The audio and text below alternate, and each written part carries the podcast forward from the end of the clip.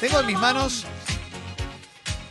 un flyer, un panfleto, un papelito. Que dice. Un volante. Sí, un volante. THC presenta Expo Cannabis en Argentina, ¿eh? cannabis medicinal, stands, conferencias, cultivo. 4, 5 y 6 de octubre en la rural venía a ser parte de la historia. ¿eh? Y, y quiero hablar de esto porque me interesa particularmente. Hemos hecho notas sobre el cannabis medicinal eh, aquí en el programa aplicado a la, a la medicina, el cannabis. Voy para allá. THC, vamos todavía, estamos esperando. ¿eh? Y vamos a hablar con el fundador de la revista THC, también director, revista de cultura canábica, que está por cumplir 13 años, Sebastián Basalo. Hola, Hola, ¿cómo andas, Clemente? ¿cómo estás? Un ¿Bien? gustazo, re contento de estar acá. Eh, yo también estoy contento de que vengas porque, bueno, se viene un evento que, que es importante, que es grande, eh, y me gustaría que me, que me des un primer pantallazo de, de- de qué va a ir el evento. Bueno, el evento, como bien decís, va a ser un, eh, un evento gigante, al menos para, para lo que estaba a nuestro alcance realizar, un evento donde vas a poder conocer un montón de productos asociados al cannabis, que, que seguramente muchos de ellos no conocías. Vas a poder disfrutar de, conferencias de gente muy grosa que viene de Estados Unidos, de España, de Alemania, de Brasil, de Chile, de Uruguay.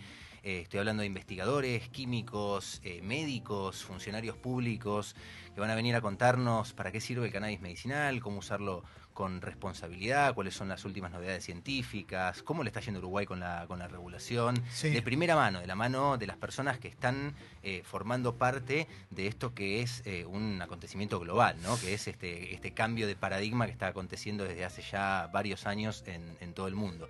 Vas a poder también en la feria tener acceso gratuito que nos parecía fundamental para, para poder terminar de empoderar a la gente, no solo informándola en conferencias, sino que pueda acceder gratuitamente a consultas directas con especialistas médicos. Eh, convocamos, que Ah, para está nosotros es un buenísimo. orgullo, un plantel de 26 médicos de más de 10 provincias argentinas, especialistas de diferentes áreas, que van a consultar, eh, eh, van a recibir las consultas personales que, que- que le acerquen cada uno de los asistentes de forma gratuita para resolver si para el caso concreto de ellos sirve, dónde tendrían que acudir, qué cepa es la correcta, qué cuidados tienen que tener, porque a veces tus dudas no se resuelven solo escuchando una conferencia y necesitas un mano a mano. Lo mismo con abogados. Vamos a tener un plantel de defensores, está el Ministerio Público de la Defensa de Nación, de provincia y de la Ciudad de Buenos Aires, con defensores oficiales que van a estar al servicio de las personas para consultarle, para responder todas las consultas legales que hay. Eh, esto va a ser en la rural, van a ser tres días y es un montón.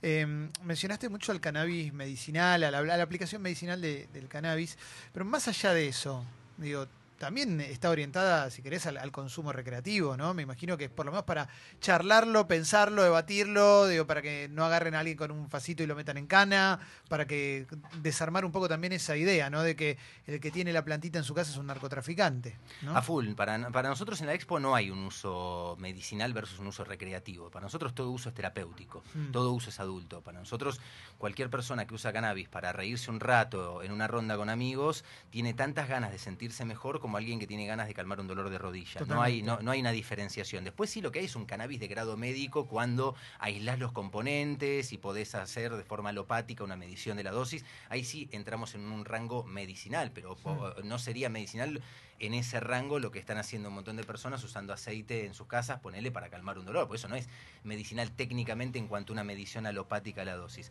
Por fuera de eso, todo uso es terapéutico. No creemos que haya que hacer una diferenciación entre, insisto, el que busca reírse un rato y el que busca calmar un dolor, porque la Organización Mundial de la Salud te define sentirte mejor como parte esencial de la, de la salud. Y a veces no hace falta sufrir para sentirte un poco mejor. Totalmente. Estamos hablando de Sebastián Basalo. Jessy, ¿Se fuma en la Expo Cannabis? Eh, no se va a poder fumar nada porque es un espacio cerrado. Bien, se va a hacer en un pabellón libre de humo por respeto a los demás. No se va a poder fumar ni cannabis, ni tabaco, ni cayuyo, ni, ni ninguna otra, ni ninguna otra hierba. ¿no? Pero llevarte de ahí para... No, y respecto Tampoco. a comprar, no vas a, que es otra pregunta re importante, no vas a poder, eh, no se va a poder comprar ni vender nada que no se pueda comprar ni Claro. vender afuera de la rural, Mm. me refiero. No vas a poder comprar ni marihuana, no vas a poder comprar aceite eh, y no vas a poder comprar semillas. Ahora, bueno, sí es vas como a poder- Expo Autos, ¿no? Los autos que están no los puedo Claro. comprar. Acá nadie se va con el auto. Sí. Pero vas a eso. poder hablar con los dueños de los bancos de semillas, vas a, de primera mano, vas a poder hablar con los laboratorios que hacen los, los aceites medicinales también de, de primera mano y vas a poder hablar con un montón de cultivadores muy grosos de Argentina que hacen cannabis de primera mano. Lo que no vas a poder es acceder todavía a esos Claro, productos. te porque los teléfonos. regulado. Claro, claro. Ponele y te llevas información y te llevas los contactos. Claro que para, para un cultivador poder contactarse con el banco de semillas al que le compró toda su vida y que esté acá en Argentina y hablar con un dueño es muy grosso. Caló. Me intriga mucho cómo fue conseguir la rural para algo así, porque me suena que es un lugar que está como más, no sé, la Feria de las Naciones, pienso, cuando pienso en la rural y de repente hay un expo cannabis, me imagino la cara de los tipos, no sé, no sé cómo fue eso. Fueron muchos años de, estar trabajando el tema para, poder convencerlos de que realmente eh, podíamos eh, llevar adelante un evento con, la seriedad y la responsabilidad con lo que lo estamos llevando adelante. Y con información en la mano fuimos evacuando todas sus inseguridades y, posta que con un, con un diálogo muy positivo que llevó su tiempo, pero que fue muy fructífero, eh, hoy por hoy tenemos un acompañamiento total de, de al menos la parte de la, de la, de la rural que organiza este tipo de, de eventos. Tengamos en cuenta que la rural hoy por hoy es, una, es un espacio privatizado del cual la sociedad rural propiamente dicha es accionista de una parte. Claro, Después claro, hay un montón claro. de otros accionistas privados. Hoy es una empresa que excede eh, a, la, a la sociedad rural propiamente dicha. Eh, la THC va a cumplir 13 años. Eh, ¿Qué notas en, en la sociedad con, en su relación con respecto al, al cannabis? ¿Hay cambios? ¿Hay, ¿Hay evolución? ¿Hay más aceptación? ¿Menos estigmatización? ¿O sigue todo igual? No, yo creo que sin duda a nivel social hubo un cambio gigantesco. O sea, cuando nosotros salimos hace 13 años y planteamos que el cannabis tenía usos medicinales, no te voy a decir que me quemaban en la hoguera, pero mínimamente te trataban de loco. Sí. Eh, y hoy por hoy poder ver que no, no solo se está aceptando el uso medicinal, no solo se está reconociendo el derecho individual a hacer uso de cannabis en tu privacidad, reforzado por un fallo de la Corte Suprema de Mm. Justicia, sino que hoy por hoy estar hablando realmente y estar reconociendo que el cannabis da trabajo a la gente, eh, ya Mm. no solo da salud, ya no solo es un derecho para divertirte un rato y pasarla bien, que también es un derecho fundamental, sino que eh, hoy en día da trabajo en un momento difícil del país eh, y que se acepte socialmente es algo que para, no, no te decir que era inimaginado, pero yo no creí que iba a llegar tan rápido eh, como, como llegó ese cambio. ¿Y por qué crees que todavía hay un montón de gente que no lo cuenta, que fuma? Porque hay un montón de gente que sabes que fuma y no, no, no te lo dice, ¿viste? Porque Como- todo cambio cultural, yo creo que cuando ves, eh, cuando mm, revisás la historia hacia atrás, te das cuenta que los cambios sociales y culturales no, no, no se produjeron de un día para el otro. Bien, y cuando sacás fotografías instantáneas en un proceso de cambio, te das cuenta que hay contradicciones. Digo, si hoy fotografías eh, este mega evento que va a hacer en la rural y salís a la calle y te das cuenta que un pibe puede ir preso por tener un porro, te das cuenta que hay una contradicción, Totalmente. una contradicción muy grande. Lo que te demuestra es la distancia enorme que hay entre la cultura y la, la política en Argentina. Yo creo que la política se quedó muy atrás, muy atrás de lo que avanzó la cultura y es una responsabilidad enorme de la política que creo que Expo Cannabis va a reforzar aún más esta contradicción. Y creo que no sé qué va a pasar a partir del 6 de octubre con la política cuando vea la magnitud de lo que está ocurriendo culturalmente. Porque, a ver, nosotros tenemos la, la- la- la capacidad y con mucho esfuerzo de organizar una expresión de una cultura que existe. Nosotros no estamos inventando nada en la rural, nosotros estamos generando con mucho esfuerzo un, ex- un espacio para mostrar algo que está ocurriendo. Bien, porque nosotros no inventamos la cantidad de fábricas que están abriendo para hacer macetas, para que una señora cultive el cannabis con fines medicinales Mm. y hoy eh, estén teniendo trabajo gracias a eso. Eso ocurre. Nosotros lo que estamos haciendo es mostrándolo. Eh, hoy, el, ¿qué es lo que más, eh, no digo que te consulten a vos, pero sí que vos notás eh, de que se habla en el cannabis, en el mundo del cannabis? Digo, ¿dónde, ¿dónde te parece que hay hincapié? ¿En qué lugar? ¿O sobre qué tema en Está particular? buenísima la pregunta. Yo creo que hoy estamos asistiendo a una mutación del boom medicinal, que, que está en su apogeo, hacia eh, el boom industrial. Por eso nosotros, eh, los cuatro ejes de la Expo son salud, industria, cultivo y cultura. Eh, porque creemos que efectivamente a nivel mundial es, es muy en Estados Unidos, vamos a hablar de Estados Unidos, pero porque es, el- es de los pocos países que están haciendo estadísticas reales, reales sobre el Mm. tema. Eh, en el último año, en el 2017 es la estadística que tenemos, no, no es el 2018, eh, se crearon eh, por la regulación del cannabis más de 300.000 puestos de trabajo registrados. Bien, 300.000 puestos de trabajo, 300.000 personas que laburan hoy eh, y, y- y aportan con- con- a- al Estado con, con sus impuestos, gracias a que hay una industria alrededor de esta planta. Creo que, para responderte, creo que soy, a mi criterio y en lo personal, la- la- el hecho que más me está sorprendiendo en torno al, al cannabis, la cantidad de trabajo que está generando. ¿Y acá qué falta para que, para que eso suceda? Hace poco leímos que. Nunca termino de tener bien claro cuál es la situación acá. Porque hace poco habíamos leído que en Jujuy habían dado la venia como para que se empiece a plantar, pero se la dieron al hijo del gobernador. Em, ¿Nos falta mucho para poder tener una industria del cannabis acá? Yo creo que no, yo creo que la industria ya existe, lo que hace falta es que la regulen. Digo, lo que están pidiendo las tiendas de cultivo es que les digan cómo se tienen que inscribir, porque cuando se inscriben como regalería o tabaquería para poder vender papel para armar, le hacen quilombo porque venden macetas. Claro. Eh, cuando se inscriben como vivero para, para poder vender macetas y tierra, le hacen quilombo porque venden papel para armar. Y, y quieren tributar y quieren pagar y, y quieren vender en blanco todo lo que están vendiendo. Yo creo que esa industria ocurre. Lo que, lo, lo- lo que tiene que hacer el Estado es mirar realmente, hacerse responsable de eso que está ocurriendo y avanzar con una regulación. Yo creo que eso es inminente. Yo no creo que, que pase mucho tiempo desde que asuma el próximo presidente, sea cual fuera el que asuma, para, para que termine de regular eh, esta industria, porque realmente es, eh, eh, es asombroso los beneficios que esto, está, que esto está produciendo y lo único que te quedan del otro lado, como bien decía, son tabúes, porque ya Sí. ni siquiera es algún un argumento sólido, es la realidad versus un montón de tabúes que nos están impidiendo a un montón de personas gozar de salud y tener trabajo. A mí me, sorprende las veces que hemos eh, hecho notas sobre la, aplicación medicinal del cannabis, eh, alopática o no, no, sé cuál es la, expresión, eh, siempre son testimonios de gente que logró resolver problemas que la medicina tradicional occidental, con un montón de pastillas y remedios, no pudo resolver, no pudo mejorar la calidad de vida. Por un lado tenés eso, pero eso es un margen, ¿no? Es alguien que agarró en su casa, eh, plantó y, y cultivó y qué sé yo. Y por otro lado tenés un mensaje desde el Ministerio de, de- de Defensa de Patricia Bullrich, ¿es el de Defensa? No, De seguridad. De, De seguridad. eh, es verdad. Eh, poniendo golpe al narcotráfico y, te- y ves cuatro porros. Hay una distancia enorme todavía en, ese sentido. ¿Qué crees que falta para que desde la política sea bien? ¿Que cambie el gobierno? ¿Debería ser? ¿Tan simple como eso? O sea, como que hay un sector que nunca se va Y yo creo que adaptar. Yo creo que electoralmente el discurso punitivista se llevó una sorpresa en los últimos Mm. pasos. Creo que se llevó una Sí. sorpresa. Creo que nos estamos dando cuenta que la gente no es tonta, la gente ya no cree ese discurso y el fiel reflejo de eso son los resultados electorales. Yo no sé cuánto está rindiendo un discurso punitivista eh, eh, que, que linda lo, lo- lo payasesco que proviene del, del- del Ministerio de Seguridad. Me remito a las cifras propiamente dichas. En Estados Unidos, la, la mayor cantidad de estados que regularon el cannabis no lo hicieron por reconocer los derechos individuales de las personas, etcétera, que lo deberían hacer, sino que la gente optó por números. Bien, vieron cuánto el Estado podía recaudar a través de impuestos y que esos impuestos hacían que haya más escuelas, que haya más programa- programas de prevención, que haya más programas de asistencia, que bajen los impuestos de otras áreas al ser tan alta la recaudación Mm. de impuestos a través del cannabis, que la gente votó a favor en estados de tradición eh, republicana, bien, porque es muy impresionante que en esta nueva ola legalizadora, reguladora, mejor dicho, eh, del cannabis en Estados Unidos, ya no medicinal, sino para todo fin, los estados que picaron en punta son estados tradicionalmente republicanos, no demócratas, bien. Entonces esto lo que nos muestra, creo yo, es que la gente ya dijo basta a ese otro paradigma. Hoy el cannabis medicinal es un boom, ya no le podés mentir a la gente diciéndole eso, ya no podés mentirle diciéndole no es lo mismo el porrito que el aceite. La Mm. gente ya sabe que es lo mismo, que son diferentes vías de administración, que el problema del porrito es que estás combustionando, nada más, que estás haciendo humo de algo y lo puedes reemplazar por un vaporizador, pero que la planta es la misma.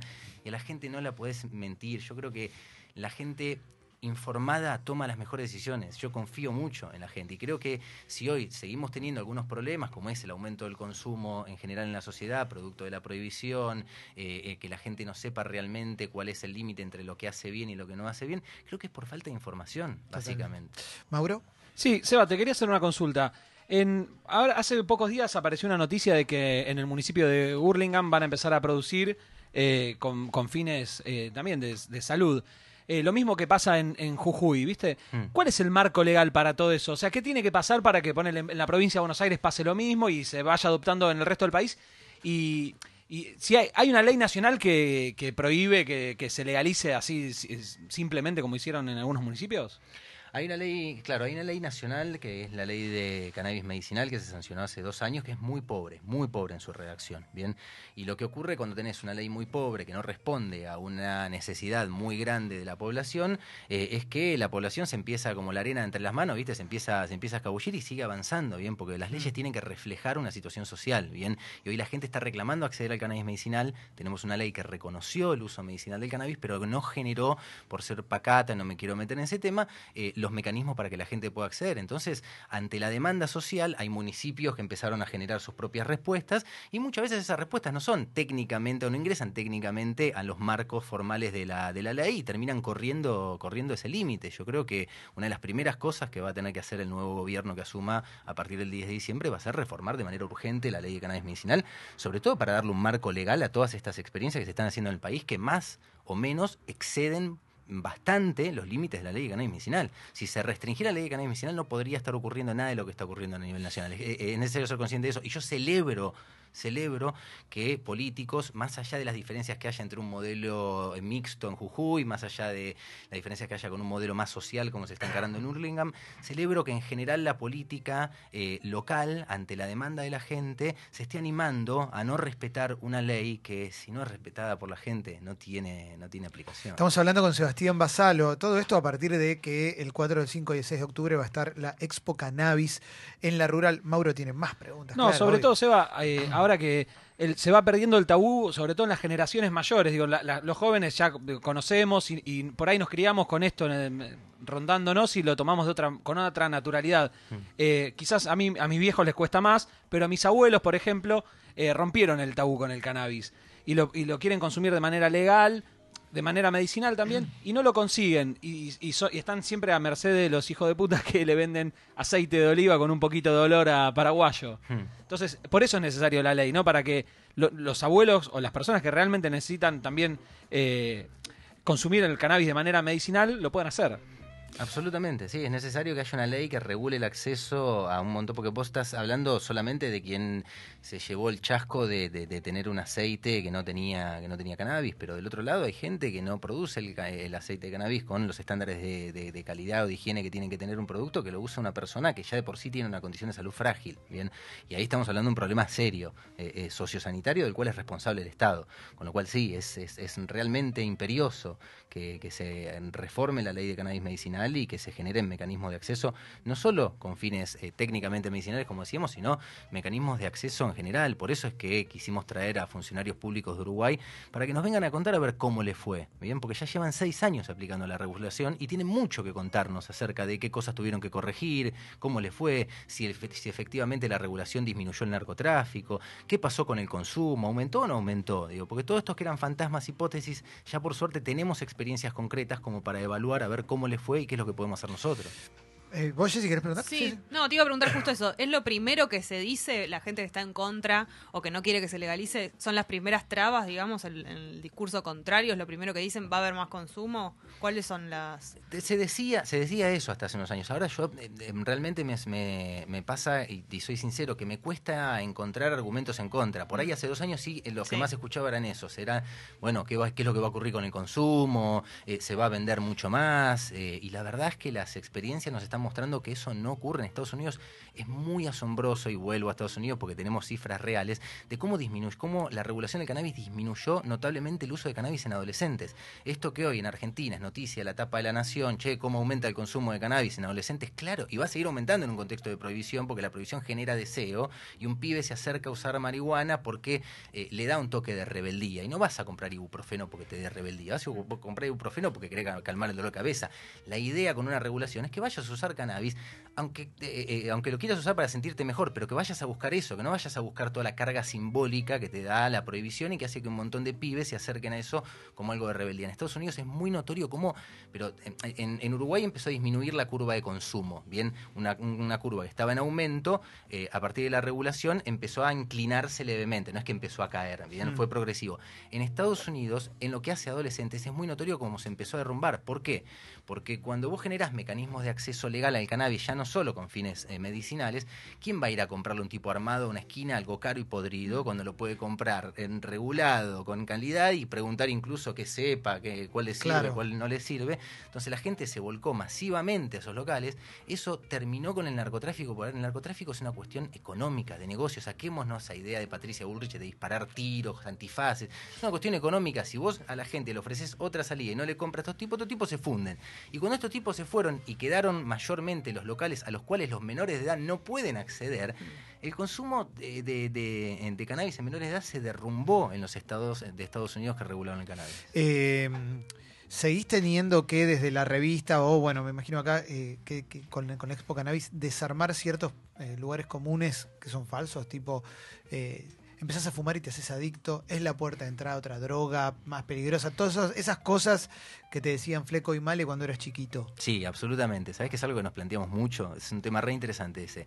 Eh, nos planteamos mucho en la organización. Bueno, destinamos espacios para hablar de la reducción de daños, etcétera. Y por un lado decíamos, bueno, sí, es necesario porque de este tema se sabe muy poco, pero por otro lado nos planteamos que en algún momento eso tiene que dejar de ser necesario. Tenemos que dejar de atajarnos, pese a que eso exista, Mm. no negarlo. Y, y- y en THC, en todos los números encontrás información de cómo reducir los daños, cuáles son los peligros que tiene, etcétera.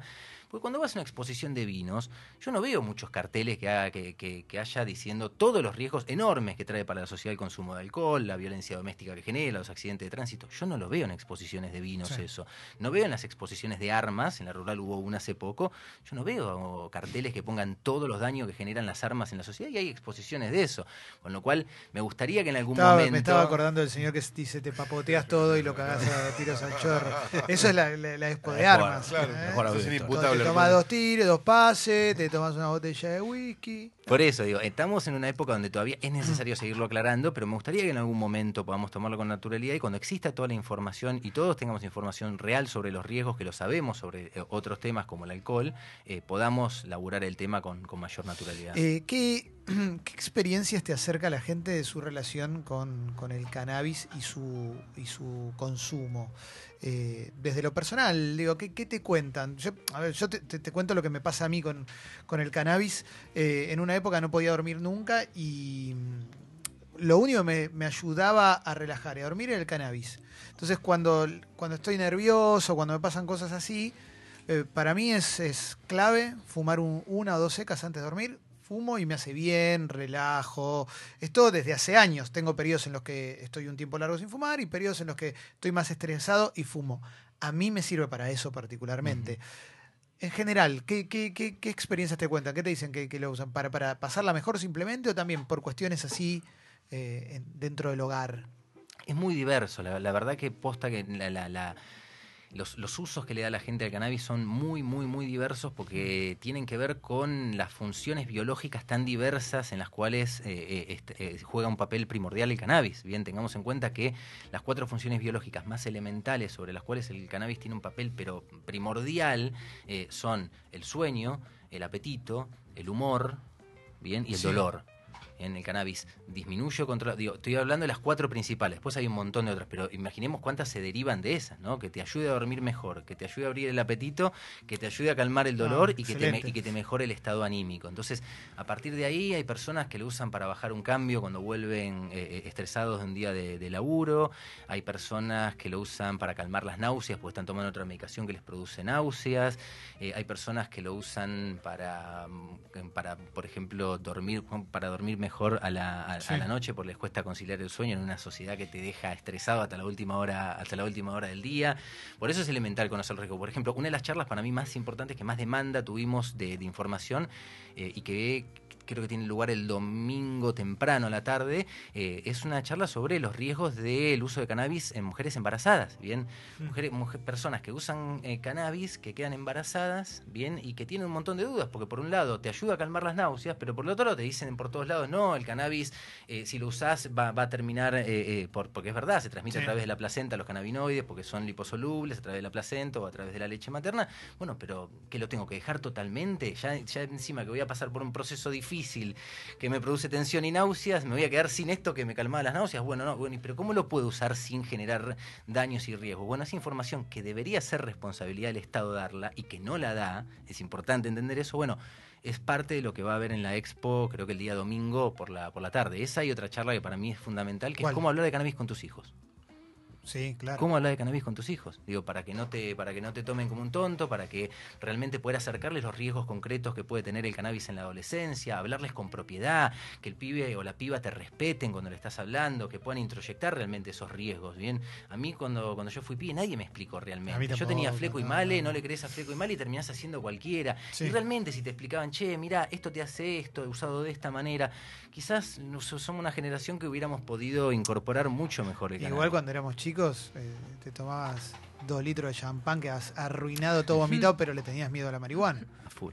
Eh, Eso, eso pasaba mucho. Mauro, creo que quería preguntar, te vi gesticular mucho, como muy, muy cebado. No, quería preguntarte, eh, preguntarte algo de la expo puntualmente. Seba, ¿qué me voy a encontrar? Tipo, no sé, Pikachu distintos. Eh, ponele, yo tengo, para mí es un tedio todo el, eh, tener que Para hacer vos es un TED. Es una pregunta importante. Para vos es un el TED, peluqueo, Mauro, no un tedio.